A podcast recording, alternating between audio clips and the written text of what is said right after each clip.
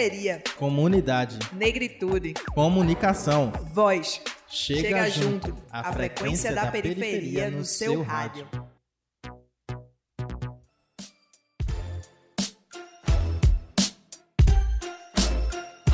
Fala galera, eu sou Laís Gilda e tá começando mais um Chega Junto. Eu sou Iveson Henrique e no programa de hoje vamos debater empreendedorismo nas ondas da rádio universitária AM 820.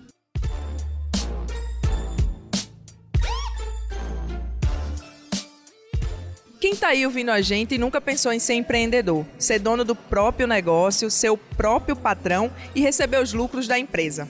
É, Laís, segundo dados do Sebrae, levantados ainda em 2015, o número de empreendedores negros era maior do que o de brancos. Ou seja, a gente tem mais negros donos de próprios negócios. Isso pode parecer bom, mas não é só isso. Algumas coisas precisam ser explicadas. É, a problemática é que, como sendo uma classe que menos encontra emprego, é natural que se busque a autonomia como uma forma de sustento. Ainda de acordo com o levantamento do Sebrae, os empreendedores foram divididos em dois grupos: aqueles que são considerados empresários por conta própria e o empregador. Dentro dessa divisão, os empreendedores negros ocupam 91% daqueles que trabalham por conta própria. Já o empregador possui uma parcela de 78% de brancos. Ou seja, isso significa que a população negra ela encontra no empreendimento uma forma digna de sobreviver, enquanto o branco, que já detém o capital monetário, no caso o dinheiro, ele abre uma empresa com o intuito de aumentar ainda mais a sua renda. Deixando um pouco a problematização de lado, né? a representatividade negra nas empresas estimula o crescimento dessa forma de trabalho e, como efeito, ela impulsiona outros negros a procurarem alternativas à falta de emprego e oportunidade, o que mostra um retrato do empreendedorismo negro está tão em voga aqui em Recife. Por isso, empreendedores negros têm se reunido para criar redes. Assim, eles conseguem ofertar seus produtos, fazerem a divulgação do seu trabalho, além de criar estratégias para se manter no mercado. No Chega Junto de hoje, vamos conhecer um negócio, a Zarina Moda Afro, e vamos também conhecer uma rede, que é a Feira Cultural Jeito Xambá de Ser. Mas antes, vamos de música, né? E hoje vamos de Eminência Parda, do Emicida.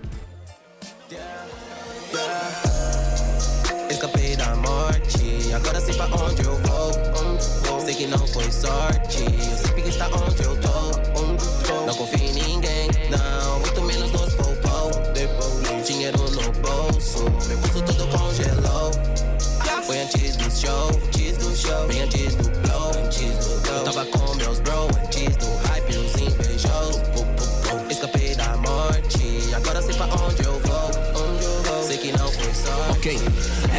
Abissais.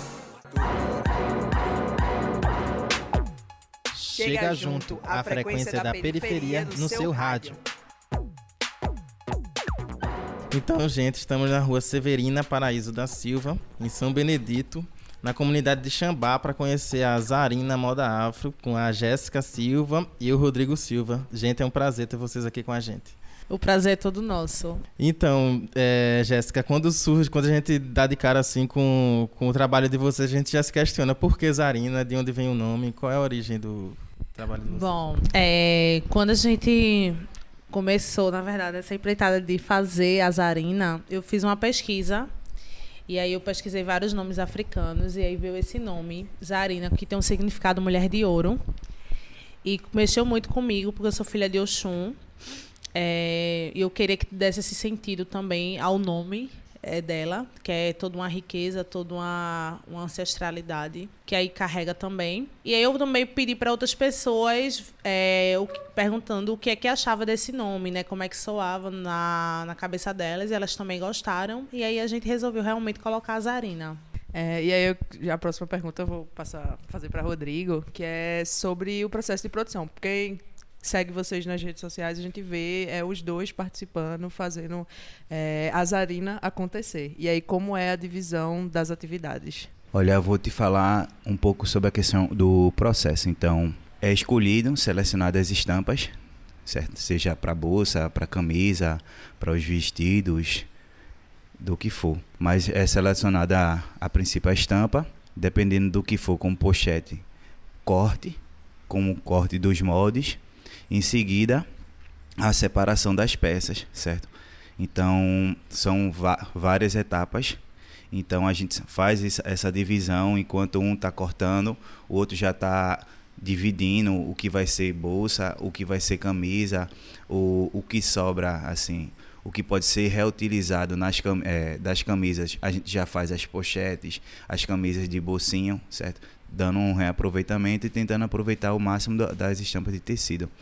É, a Jéssica também centra bastante força na parte de divulgação que é essa parte dos stories, alimentar a página.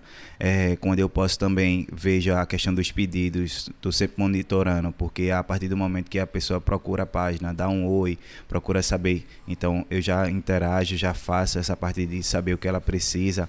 A gente está tentando até elaborar um questionário de tipo para ajudar a entender o que o cliente quer. Às vezes ele sabe o que é, pensa, é, sabe o que ele precisa, mas não entendeu ainda o que realmente ele quer de fato. A gente está tentando formular algo nesse sentido para poder dar mais andamento à produção e às vendas também. Certo, massa. É, e aí eu queria aproveitar, tu falou sobre a origem do nome, e eu queria saber assim, é, as inspirações, qual, não sei se loja, qual perfis, assim, é, inspirou os modelos da Zarina? Loja, especificamente, teve umas de fora, que assim eu procurei ver, mas o daqui, de mais próximo, tem o Isaac Silva também, que ele é um, é um estilista fabuloso, assim, que é negro também, baiano, que hoje está em São Paulo.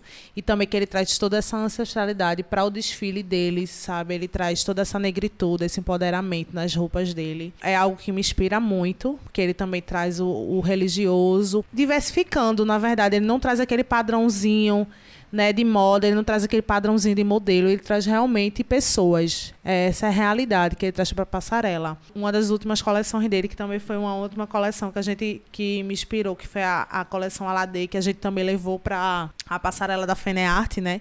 Algo que foi bem revolucionário, porque ninguém nunca tinha visto. Turbantes, trouxe realmente uma representação de Oxum para essa passarela. E ele trouxe também as Iabás, então foi lindo, né? Ele trouxe gordo, magro, preto, branco, ele trouxe todas essas representações e mostrar às pessoas que a moda está aí para ser revolucionária por todos, né? Não precisa ter aquele padrãozinho que geralmente a gente encontra muito na moda. Então, Rodrigo, como é a, a relação da, da Zarina com a comunidade de Xambá? O que é que vocês carregam daqui para o trabalho de vocês?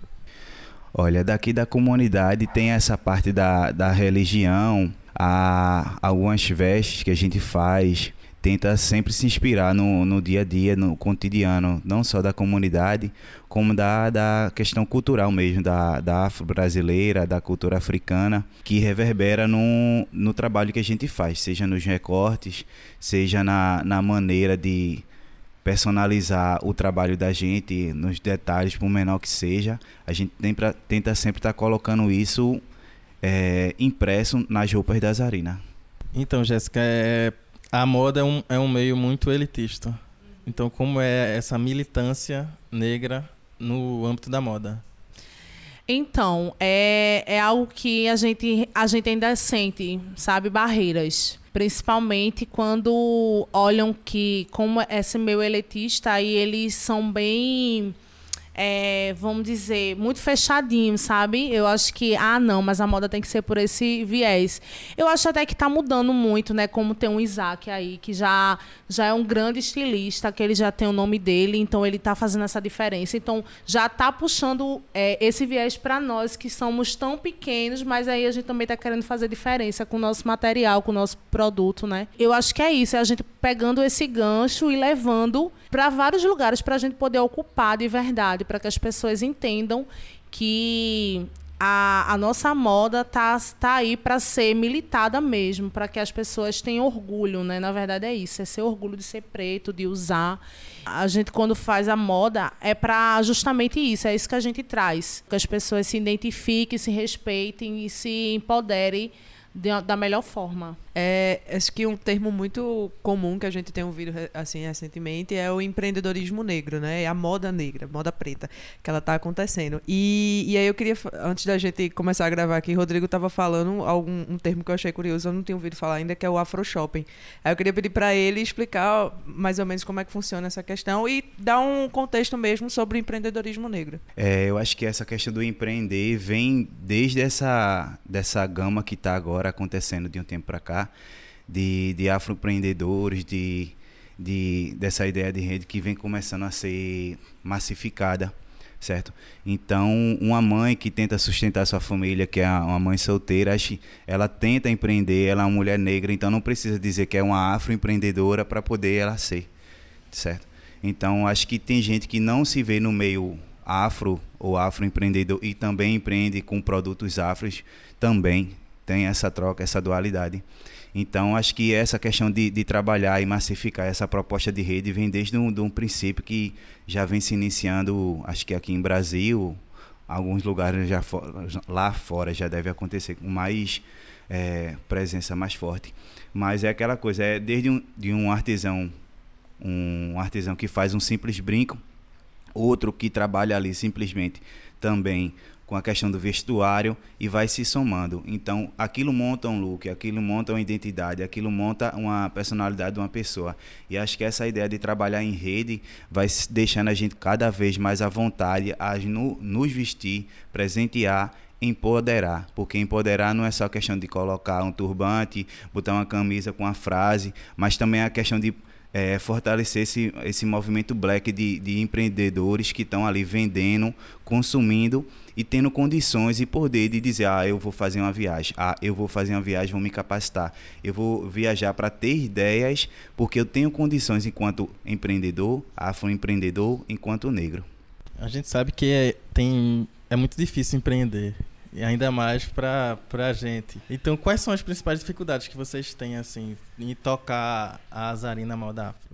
a gente tá, a gente se pega muito nesse mercado da gente ter que, acho que nem disputar, mas da gente querer ter força de um mercado que é maior que é aquele mercado que é o, o shopping da vida, né, onde tem toda uma marca que tem um trabalho escravo por trás, que não traz nenhuma essência, que traz repetições em, em matéria em matéria-prima. E que a partir do momento que ele também vende às vezes nem no valor tão acessível, mas porque é uma marca que já tem um nome as pessoas preferem, sabe? E também daquelas que ainda não entenderam o nosso propósito enquanto marca né? Que quando a gente passa o nosso material, a gente passa material que realmente a gente foi estudar, a gente foi elaborar, né? A gente quer trazer um melhor, a gente quer trazer realmente a nossa essência.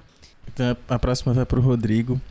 É, qual a importância da comunidade enxergar o trabalho de vocês e vocês inspirarem outras pessoas a empreender, a começar um negócio próprio. Qual a importância disso para a população negra? Eu acho que no tocante a questão de, da criança que se faz um adulto, então desde de, de criança de, de, criança você vai tendo esse hábito de vestir de perceber os adultos como se veste como se porta você vai num local tem aquela pessoa aqueles adolescentes aqueles jovens aqueles jovens com mais idade que tem uma determinada expressão, uma determinada ideia e expressa aquilo muitas vezes a, através do vestuário também.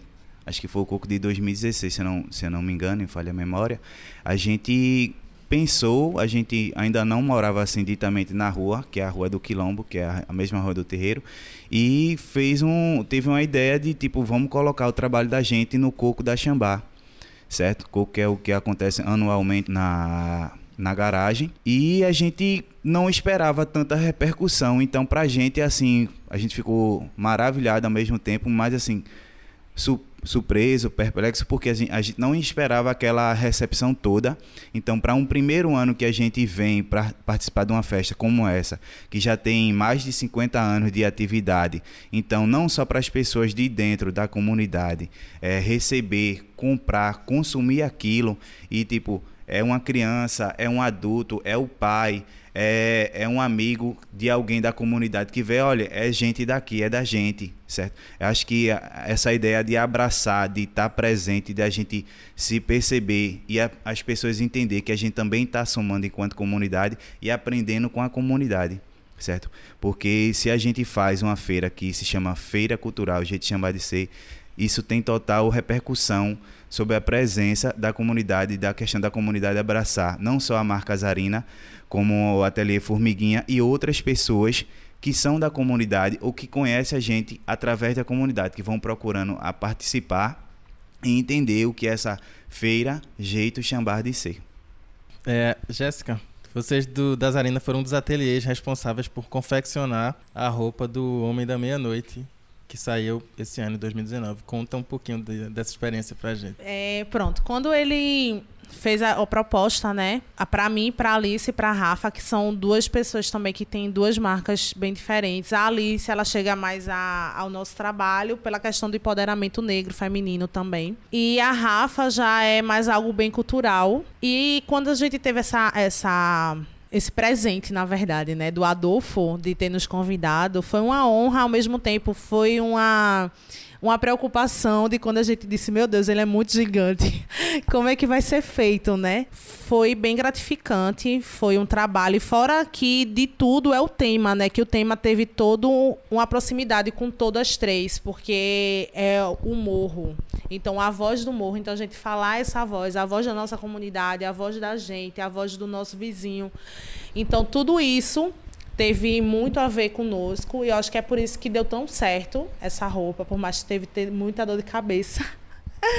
Ela ficou um tempo aqui na sala da minha casa, né? que a gente ficou, meu Deus, ela é muito gigante, realmente, né? Todo aquele trabalho, mas foi um trabalho que muito satisfatório, que falar a voz do povo, né? O nosso povo resiste, o nosso povo está resistindo todo momento, todos os dias. Então sempre é uma batalha, né? Você tá nessa vida, é sempre uma batalha você empreender. Então foi essa voz que a gente trouxe, né? A voz da nossa comunidade, a voz de do, do, de Olinda, de Recife, do Morro da Conceição, que também é minha essência, onde tem toda a minha base também da minha família que está lá. E foi uma surpresa, né? Eu acho que foi todo o caminho de construção foi uma surpresa para todas nós, porque a gente quando recebeu o convite, ela saiu de uma forma Depois foi tudo se modificando e todo mundo achou que ela vinha colorida por conta da Zarina, por conta da Rafa, por conta da Alice. E não, a gente quis trazer que ela realmente trouxesse um ato mais de paz, que é o que a gente está precisando nesse mundo, né? De amor, que é quando ele traz os botãozinhos de coração, é o significado do amor, né? Que a gente está precisando muito, que as pessoas tenham mais empatia, né, mais afeto pelas pessoas e mais resistência, né? Então a gente também trouxe esse lado do da Constituição, porque se a Constituição for realmente regida daquela forma, ia ser tudo muito lindo, né? Mas infelizmente na ponta do lápis a gente sabe que não é assim. Eu acho que aqui também seria um espaço de, de reivindicação. Então, é, a gente pensa num Estado que seja mais próximo do, da população. Então, vocês, enquanto empreendedores, enxergam que o Estado poderia ter um papel mais preponderante para no auxílio à atividade de, de, de, pequenos empreendedores e pequenos ateliês, como é que o Estado poderia facilitar um pouco o trabalho, não só da Zarina, mas de outros ateliês que estão começando? Então, é, eu acredito que aqui a gente ainda está com muito. É, tem o marco da moda, certo? Mas assim, é um lugar que já é para outro patamar, vamos dizer assim, né? De aluguel, de tudo. E aí você vai, vai comparar Recife com Caruaru. Aí Caruaru você já tem lá outro, outra parte criativa que também é para esse lado do, da moda, que já é um valor mais acessível, sabe, para as pessoas, de ensinamento, enfim. Eu acho que a gente deveria ter mais capacitações, realmente, de pessoas capacitadas na nossa área, eu acho, sabe? Porque não é só como agora aconteceu, de um botaram um curso de estética negra e qual a professora não tinha noção do que era estética negra, sabe? Que os alunos que estavam ali, que já faziam suas atividades, foi que praticamente deram é, essas aulas. Então, eu acho que deveria ter isso, ter mais capacitações, sabe? Ele ter mais um olhar para um afroempreendedor. Então, em São Paulo, isso já tem um crescimento grande, em Salvador também, e eu acho que Recife está atendendo isso aí também. Então acho que a gente está chegando ao fim do, da nossa entrevista. Eu queria que vocês deixassem o contato. Como é que a gente encontra a Zarina, o telefone, o Instagram de vocês? Pronto, o Instagram e o Facebook é um Zarina Moda Afro, Zarina com Z. É, o contato, o WhatsApp, é, tem o do Rodrigo, que é o 9771-6127. É, o meu, por enquanto, tá tá inativo, mas a gente vai voltar e sempre quando a gente tem algum problema realmente técnico de WhatsApp, que às vezes acontece, a gente sempre coloca na nos nossos stories. Aí o Gmail é zarinamodaafra.gmail.com. E a gente também, vamos dizer assim, se tem outros empreendedores que queiram alguma luz, também pode nos procurar, que a gente também dá essas consultorias, né, como se fala. A loja colaborativa é a Vegostice, que fica em cima do Cinema São Luís. Aí vocês também, na, na rede social dele também é Vegostice, vocês vão ver. É um restaurante vegano, que ele também tem essa parte do, da loja colaborativa, que é para empreendedoras mulheres. Aí eles fazem esse acolhimento, aí fica todo mundo no mesmo lugar. Pronto, então, para terminar, eu só queria que vocês entrassem em um consenso para escolher uma música para a gente terminar esse bloco aqui. A gente tá escutando muito Sara Tavares. É, acho que é coisa bonita. Então vocês ficam agora com. Coisa bonita de Sara Tavares. E a gente agradece a Jéssica e ao Rodrigo. Obrigada. Nós que agradecemos a vocês o convite. Valeu, gente. Muito obrigado. Diz-me que a minha carapinha te faz lembrar uma coroa de rainha. Diz-me ainda que nunca viste um sorriso igual ao meu, só meu. Quero ouvir tanta coisa que só podes falar baixinho. Por isso fala comigo, diz-me coisas bonitas,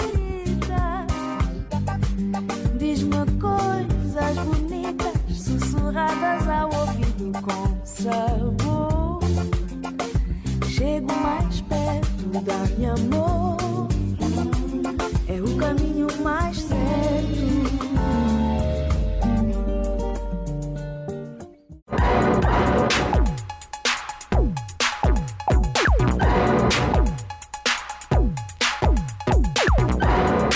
Estamos de volta com Chega Junto, o espaço da periferia na sua rádio universitária Paulo Freire, AM 820.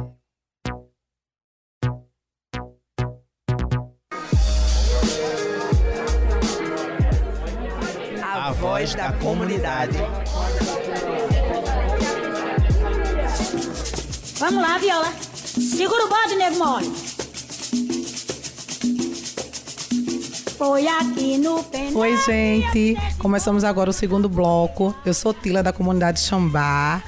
É, moro nessa comunidade há 33 anos e eu vou falar um pouco da nossa comunidade. A comunidade Xambá, hoje ela é conhecida como a comunidade Xambá por conta do terreiro, integração e outras coisas que tem dentro dela.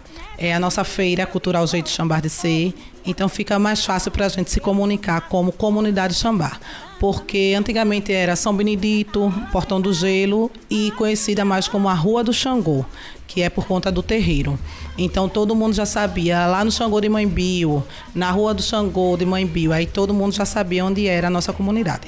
Hoje a gente está trocando mais para colocar como a comunidade Xambá mesmo, mas por conta da casa, integração, a feira e fica mais fácil do pessoal saber onde é a nossa comunidade. A importância do terreiro para nossa comunidade é que eu, desde que eu me conheço de gente, essa, o terreiro existe, está aqui, é, faz parte da minha família, da minha tia, que era tia é, mãe Bio. Hoje está meu tio Ivo, que é o babalouro chá da casa. E a importância desse terreiro na minha visão, para mim, é o meu crescimento, é o crescimento dos meus filhos, é, é a minha realidade é o que a gente gosta de fazer e o que a gente não tem vergonha. O bom dessa comunidade é que a gente anda de um canto a outro, todo mundo vestido com a sol, com a roupa do terreiro e não tem vergonha nem medo de nada. Então, coisas que a gente não pode fazer fora, que tem toda o todo o preconceito. Mas a importância dessa casa é, é o que eu quero levar para os meus filhos, é o que eu quero mostrar para eles que a nossa religião não é de coisa de maldosa, não é para fazer mal para ninguém, não é para prejudicar ninguém, e sim para nos proteger, para é, é o que a gente acredita, é a nossa fé, a nossa religião. Do mesmo jeito que o candomblé, que o católico, que o evangélico acredita na religião da, deles, a gente também acredita na gente. Não é, vou dizer que é um Deus diferente, não. Para mim existe só um Deus e para Deus para todo mundo é igual a todos, mas é que no meu no meu terreiro tem sim os meus orixás que eu acredito, tem o que é meu pai Oxalá, que dentro desse terreiro da gente é o Deus da gente. Tem outros Oxum, tem Oiá e é e vamos acreditando em todos do mesmo jeito que todo mundo acredita nas suas religiões.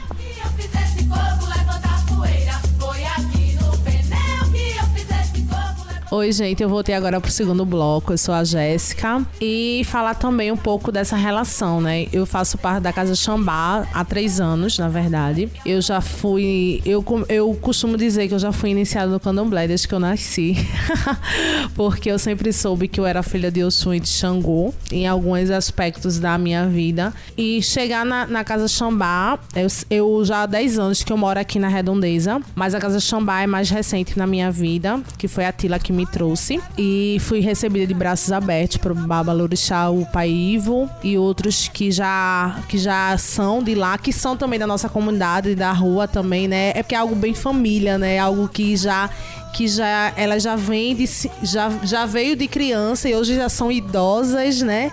E aí já vem a nova geração, que é a de Tila, e já vem a nova geração da geração, que é os filhos de Tila e outros que vêm por aí. É, essa questão do, do religioso mesmo na Casa de Xambá, o tradicionalismo, né? Isso chama muita atenção, né? Às vezes eu fico até me perguntando, né? Por que tão tradicional? Mas realmente a tradição serve mais para a gente realmente se firmar, né? E mostrar que o terreiro é de muito tempo da mãe Bill, né? Já vem com esse tradicionalismo e a gente vai levando isso para para adiante e é muito bonito, né? Todo o ritual que acontece, né? Do da benção, né? Dos mais velhos aos mais novos, né? Ninguém é melhor do que ninguém. Também tem muito isso que ali a gente realmente tá para cultuar os nossos orixás, o que a gente acredita, a nossa verdade né? E o que a gente quer realmente passar, o que a gente vê também na nossa comunidade é isso, das pessoas se respeitarem. Então eu saio com meu achol, saio toda vestida. Então muitas pessoas assim, às vezes tá na integração, que não tem nada a ver com a religião, fica olhando esse meu que estranho. Mas para mim aquilo é muito natural, né? Então a gente leva isso com essa naturalidade de domingo a domingo. Porque a gente tem coisas para fazer que às vezes é fora do terreiro, mas a gente precisa estar tá vestido com achó. Então a gente vai ali na barraca, vai comprar as coisas. Então tá com a nossa guia, entendeu? Então é mais essa questão de, de respeito, né? Que é o que a gente quer levar, o que a gente, quando as pessoas não entendem a nossa religião, a gente tenta passar. É o respeito e a verdade, né? Que todo, é, que todas as religiões têm, mas a do Candomblé ela tem mais ainda, até pela força que a gente traz de ancestralidade, que é o que a gente busca e o que está sempre dentro do terreiro e fora do terreiro.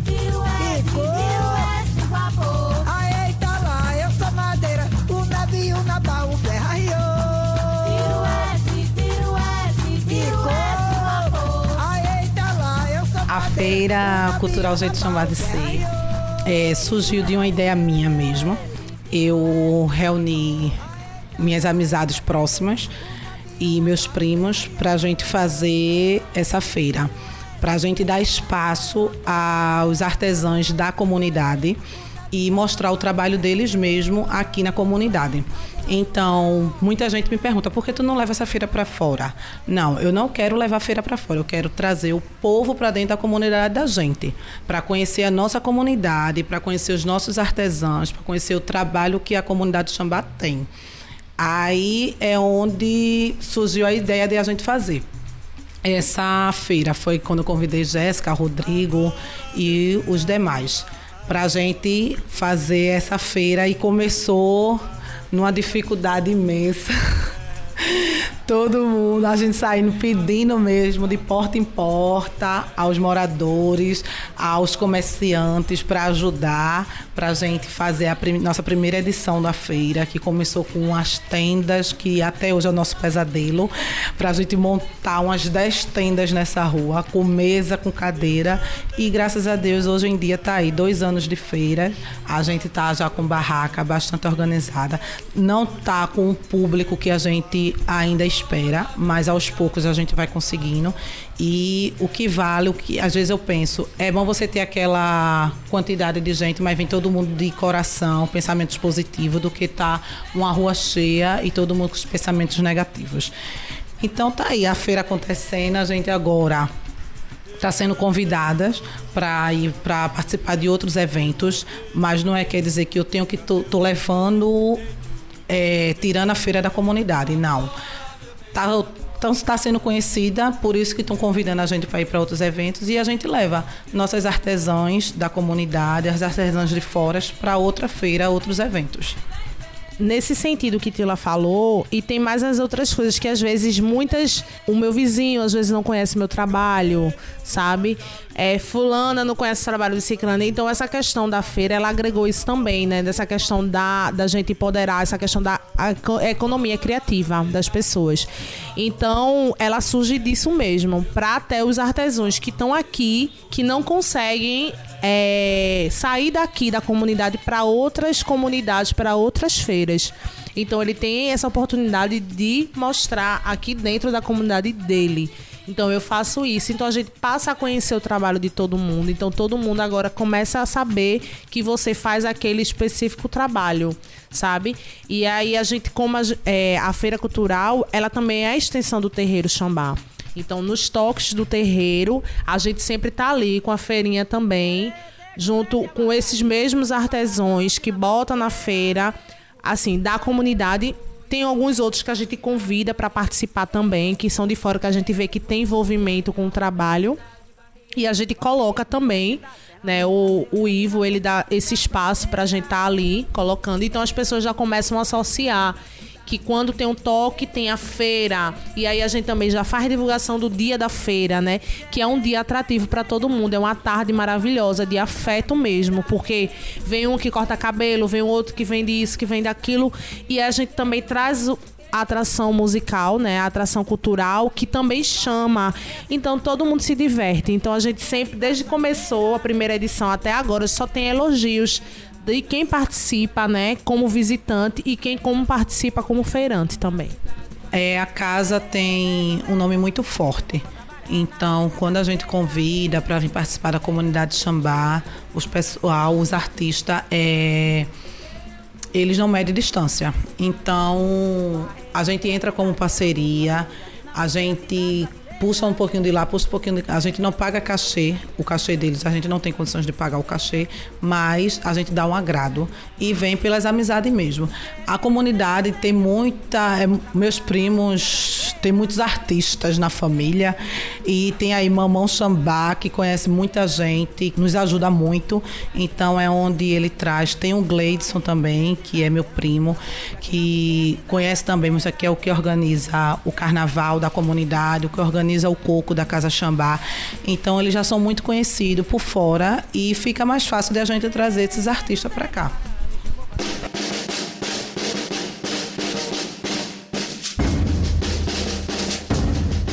O carnaval é, a comunidade, como você disse, é uma grande família mesmo. E daquelas mesmo de tá doente, tá todo mundo junto, o pau come quando tem que comer e assim vai.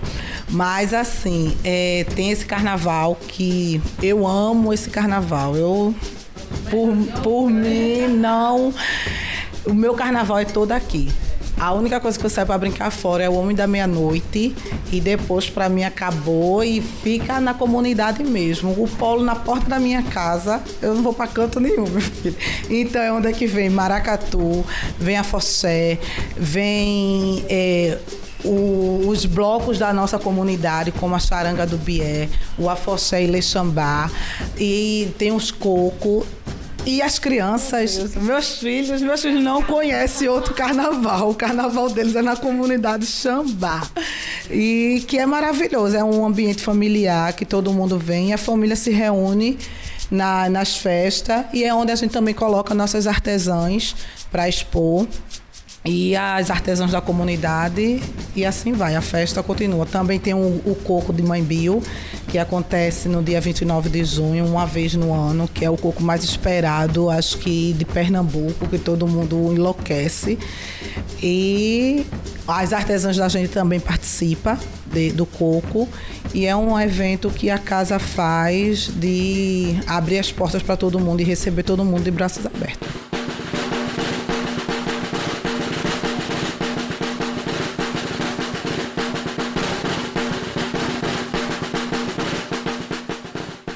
Cosme Damião.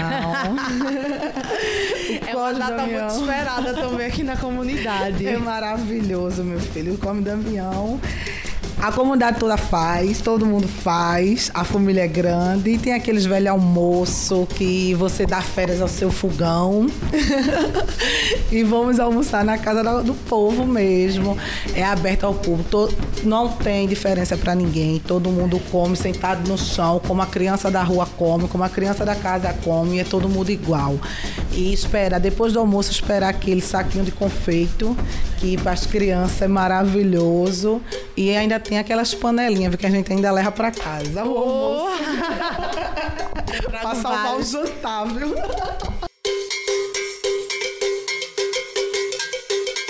Se não fosse a nossa comunidade, os nossos vizinhos, nada disso acontecer, aconteceria, né? Porque a gente pega a calçada de um, pede a um alguma coisa, enfim, então tá todo mundo muito envolvido, né? A família de Tilan, principalmente, a mãe dela é uma das pessoas que, vamos dizer assim, que é a fortaleza, né? A mãe dela, a tia Cacau.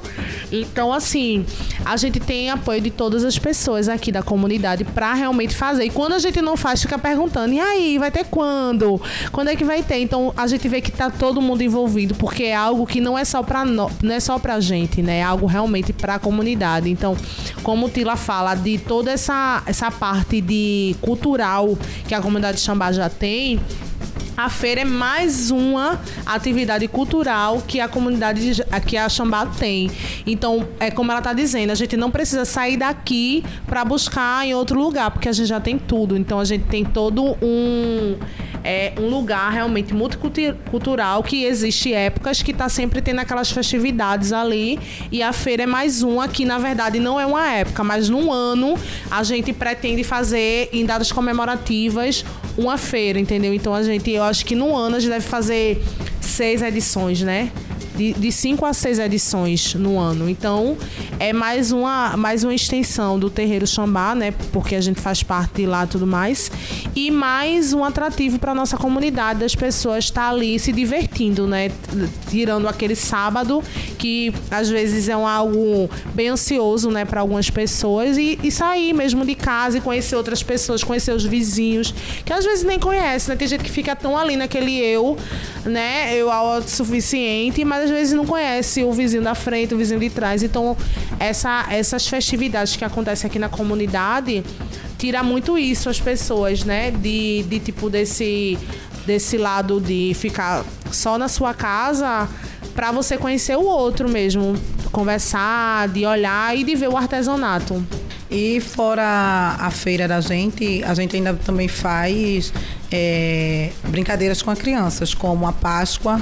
A gente não botou a feira, mas fez um domingo de Páscoa para eles brincarem, distribuindo chocolate, com brincadeiras na rua. E tem o Dia das Crianças também que a gente faz com eles, resgatar as brincadeiras de antigamente, que é onde a gente solta o celular e eles vão para a rua brincar, onde faz amarelinha na rua, pula corda, peão, empinar pipa e pula-pula e coloca eles para. Distribui também confeito e pipoca. E a gente também tem, tá, que a gente já, já fez, né, o ano passado, mas a gente vai voltar, que é essa questão da aula de dança também, porque a gente percebe que é, precisa também ter essa atividade física e tal. Então a gente fez uma. conversou com algumas delas, que são daqui da comunidade, que já são senhoras, né? E, e aí propôs a elas esse desafio de fazer aula de zumba. Aí vinha a baile, a professora que que vinha duas vezes na semana dar essa aula. Era uma vez, era duas ou uma? Duas, né? Aí às vezes fazia no terreiro, às vezes fazia aqui em casa. Então a gente sempre fazia essa, essa atividade com elas e a gente vai voltar também com outras, com outras propostas. Mas para que sempre fique circulando, né, a comunidade, para que a comunidade não fique só no dia da festa de Mãe Bio, né? Só no, no carnaval, né? Ter realmente algo que seja atrativo cultural para as pessoas e também que é algo social também, né? Que a gente vai fazendo enquanto feira. Então, é, o Gleidson conseguiu Fundarp, certo? Mas assim, ainda é algo que a gente ainda tá muito esperando essa ação deles, assim, tipo, financeiramente, porque precisa, tudo precisa de, do dinheiro, né? O dinheiro gera tudo. A gente realmente faz tudo é, com a cara e a coragem mesmo, né? Com a ajuda do, das- da, da comunidade mesmo, dos vizinhos e tal, da gente fazer. E tem ajuda, tem os patrocinadores que também fazem parte aqui do arredor da, da comunidade, né? Que tem uma empresa ou outra que quer ajudar, que se sensibiliza e, e, e ajuda a gente, mas assim, órgão mesmo, tipo Prefeitura de Olinda, a gente não recebe nada deles, né? Eles ficam naquela de tipo estudar, estudar, mas não tem nenhum retorno. A Fundarp, assim mesmo, a gente teve algum retorno no mês passado, não foi Tila? Que o Gleidson conseguiu botar uns projetos e aí eles retornaram isso pra gente. Mas aí também não é algo que a gente toda feira vai conseguir com eles, entendeu? É muito algo assim, tipo, ah, vocês conseguiram pra essa feira, vamos dizer, daqui a cinco, seis meses ou até mais, vocês conseguem pra próxima. Então, se a gente realmente for contar com esse lado, a gente não faz o nosso trabalho. Infelizmente. Pra tocar coco O Alto Estrelado, a gente foi convidada agora para fazer parte desse evento, que vai ser lá no Alto Zé do Pinho, com o Maracatu Estrela Brilhante do Recife. E começa no dia 12 até o dia 16. Então, a Feira Cultural Jeito Chambá de Ser vai estar levando os artesãos da comunidade e artesãos de fora para expor lá, para a gente organizar a feira. E a feira acontece 13, 14 e 15 é onde vai estar a feira de julho. É, a gente vai estar lá e vai ter atrações, vai ter o maracatu, vai ter hip hop, vai ter várias coisas. E é uma oportunidade para a gente também mostrar o trabalho da, das artesãs da comunidade, junto com os artesãos do Alto Zé do Pinho também, que vai estar, e outros artesãos de fora. A gente gosta muito de fazer parte dessa, quando é convidada, como a gente também já foi convidado para um evento de Preta MC que a gente também foi lá no Museu da Abolição e outros eventos também, Hack Play, que a gente também já participou do Hack Play, a feira da gente também já foi, e agora o Alto Estrelado.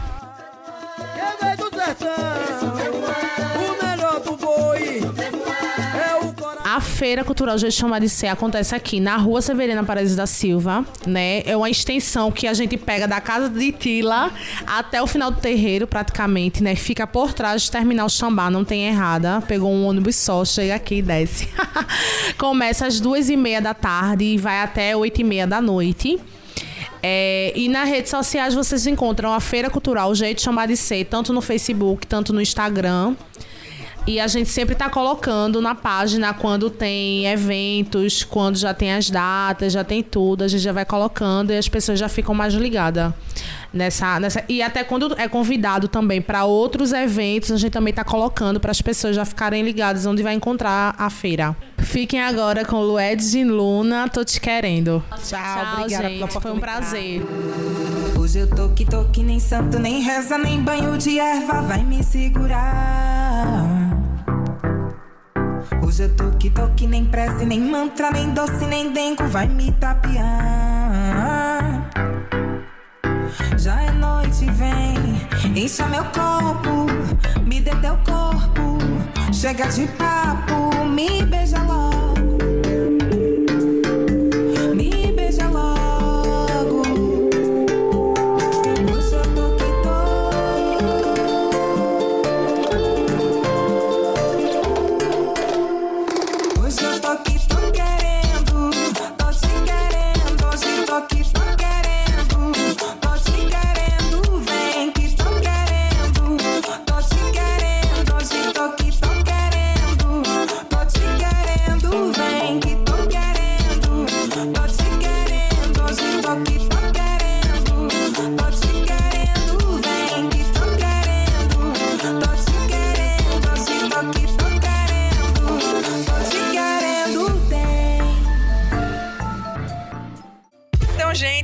Mais um Chega Junto, programa que é a frequência da periferia, aqui na Rádio Universitária Paulo Freire. Tem sugestão de pauta pra gente? Quer que a gente visite o seu bairro? Manda o zap pra gente. 99658-8229. Repetindo, calma, anota aí. 99658-8229. Ou pode mandar um e-mail pra gente. É o produção chega junto gmail.com. Mas lembre, o produção é sem cedilha e sem tio. Manda pra gente. Vocês também podem encontrar a gente nas redes sociais. A gente tá no Facebook, no Twitter e no Instagram. É só procurar lá, programa Chega Junto. A gente tá ansioso. Vai lá, curte a página, curte nossos conteúdos e manda sugestão de pauta pra lá também. Nós voltamos na próxima terça-feira, às 10 horas. O programa de hoje teve a apresentação de Iveson Henrique, E Laís Hilda a produção foi de Débora Oliveira, e Emanuele Lima o roteiro foi de Malu Oliveira, e Saile Campos. a edição foi de Iveson Henrique. Chega junto, o programa que é a frequência da periferia na sua rádio. Tchau, tchau. Tchau, galera!